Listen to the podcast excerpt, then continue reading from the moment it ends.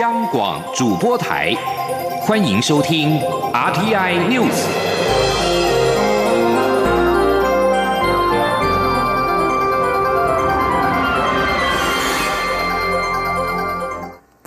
各位好，我是张旭华，欢迎收听这节央广主播台提供给您的 RTI News。民进党全代会今天登场，委任党主席的蔡英文总统在会中发表五二零就职后的首场群众演说。蔡总统对全体党员下达四个任务，包括坚持改革、培养青年、深化民主和打赢高雄市长补选。蔡总统也强调，台湾当前最重要的改革是宪政改革。他要求党内尽速提出党版宪改方向，也呼吁在野党珍惜宪政时刻，优先推动十八岁公民权与废除考监两院。记者刘玉秋报道。民进党十九号举行全国党代表大会，主轴为团结台湾，前进世界。开幕式由回任党主席的蔡英文总统发表演说，这也是蔡总统五二零就职后国内疫情趋缓稳定下的首次群众演说。蔡总统表示，台湾从防疫至今度过许多难关，当前最重要的课题是振兴。振兴三倍券发放后的第一个周末假日，看到各地人潮涌现，显现振兴有了好的开始。不过，总统也提到，防疫有好表现，不代表人民对政府的每项施政都会买单。若迷失在一时的高满意度，随时会再次失去人民的支持。总统特别重申两个基本价值，其中他要求党员应时时记住民进党的清廉、勤政、爱乡土的承诺。社会上有些人用全面执政必定腐化来写剧本，他呼吁党员要用行动证明这一个剧本不会成真。他更要求廉政委员。会基于政治的专业伦理，制定出更符合人民期待的廉政规章。此外，总统也提及，政府在执政过程中，对于改革的节奏或许有些妥协，但政府仍要扮演倡议的角色，更要提出价值，引领民地往进步的方向走。因此，他也要求民进党智库与政策会要为未来二三十年的台湾社会发展定定新的愿景。同时，总统也对全体党员下达四个任务。包括坚持改革、说到做到，培养青年为国举才，深化民主，守住台湾价值，与打赢高雄补选，找回高雄光荣。其中，在坚持改革中，总统说，当前最重要的改革就是宪政改革，如何让国家治理更有效率，让民主参与落实在生活之中，是宪改的当务之急。总统也提到，朝野有共识的十八岁公民权，以及在野党也同意的废考监，可以优先进。进行，他要求民进党尽速提出党版的宪改方向，也恳请在野党一起珍惜这一个宪法时刻。有不同的政治意见是民主的常态，但意见不同不该成为让改革停滞不前的原因。相反的，正是因为意见相左，彼此琢磨出来的共识才显得珍贵。而在深化民主部分，总统指出，灾难当前时，民主是前进世界最重要的一把钥匙。他也再次重申，自由、民主、人权是台湾最重要的价值。民进党身为执政党，不对威权低头，不对恐吓屈膝，会为台湾守住价值，也会把台湾实现民主的经验贡献给国际。总统最后也强调，民进党不仅要用更高的标准要求自己，更要引领台湾社会进步，要。让社会相信，民进党是勇于改革、愿意栽培新时代、坚守民主价值、带领台湾勇敢走向世界的政党。中央广播电台记者卢秋采访报道。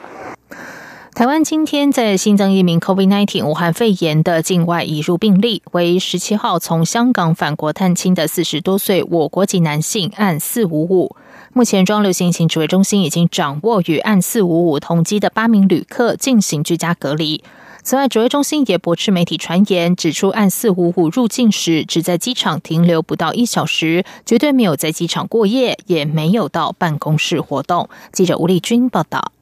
中流行疫情指挥中心十九号召开临时记者会，由发言人庄仁祥说明，台湾再添一起武汉肺炎境外移入病例，按四五五。庄仁祥指出，按四五五为我国籍的四十多岁男性，二零一八年以前曾于台湾的国泰航空公司工作，之后离开国泰前往香港工作，最近一次自台湾出。入境时间为今年四月，七月十五号出现干咳、喉咙痛等症状，为就医及为了探视生病的亲人，于十七号搭机返台，并于入境时主动告知检疫人员有疑似普通感冒症状，由机场检疫人员安排裁剪后送至集中检疫所隔离。庄仁祥也驳斥媒体传言。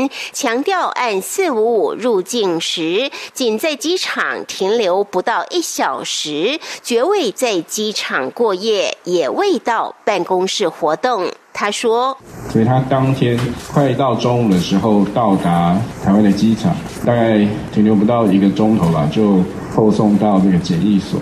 所以有关媒体不知道在讲什么，在机场过夜，那都是会声会影。那有关于他在做完裁剪之后，的确是有征得我们防疫人员的同意，就是把一件物品交给国泰的柜台。四十秒的时间就离开了，也没有过夜，也没有到夹层的办公室。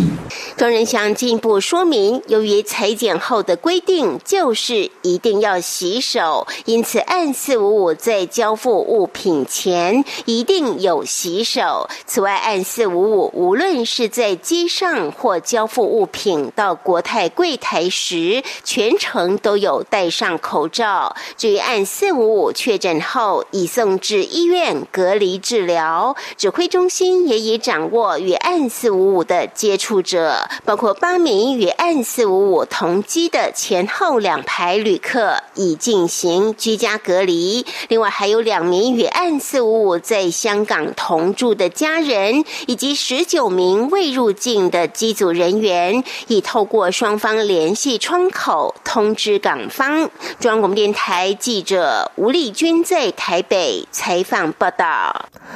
高雄市长补选将在八月十五号投票，呈现三组鼎立局势。民进党今天举行全代会，由蔡英文总统、副总统赖清德、行政院长苏贞昌和执政的六县市首长首度合体力挺投身高雄市长补选的前行政院副院长陈其迈，在重量级党内人士的力挺下，也展现了陈其迈的气势。至于国民党候选人李梅珍也获得党内兵分多路浮选，前党主席朱立伦日前就南下陪同李梅珍扫街拜票，党主席江启臣今天并再度南下陪同他扫街拜票。江启臣指出，党内所有同志先进的付出，包括过去从政同志等，绝对是百分之百欢迎，而且陆续在安排当中。全党上下同心协力，就是要守护高雄，让李梅珍顺利当选。至于民众党高雄市长补选候选人吴益政，十九号则是成立旗山美农后援会。台北市长党主席柯文哲也出席力挺，并陪同吴益政和农民座谈。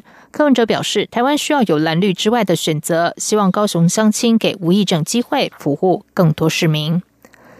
在外电消息方面，欧洲联盟各国的七千五百亿欧元合约新台币二十五兆元的疫情纾困振兴方案谈判陷入僵局，峰会将会延长到第三天。据传，欧洲理事会主席米歇尔可能提出妥协案，降低补助款，提高有借有还的贷款比例。法新社和路透社报道，COVID-19 武汉肺炎让欧洲遭遭逢第二次世界大战以来最严峻的经济冲击。欧盟十七号和十八号进行两天磋商，讨论价值七千五百亿欧元的振兴方案，以及二零二一到二零二七年总额超过一兆欧元的预算案。然而，由荷兰等国组成的节俭国集团阻挠二十七成员国领袖，因此将会议延长，于十五号中午，也就是台湾时间的傍晚六点，在布鲁塞尔再次恢复协商。欧洲正处于重大经济衰退震荡之中，各国领袖设法通过方案，让遭受疫情重创而且无力重振经济的国家，可以很快拿到欧盟给予的纾困款项。荷兰等节俭国则是偏好对受惠经济体提供有借有还贷款，而非免费补助。而且，荷兰总理吕特坚持，成员国应该对纾困对象任何资金保留批准权，等于是要求握有否决权。以上广主播台，谢谢收听。这里是中央广播电台台湾之音。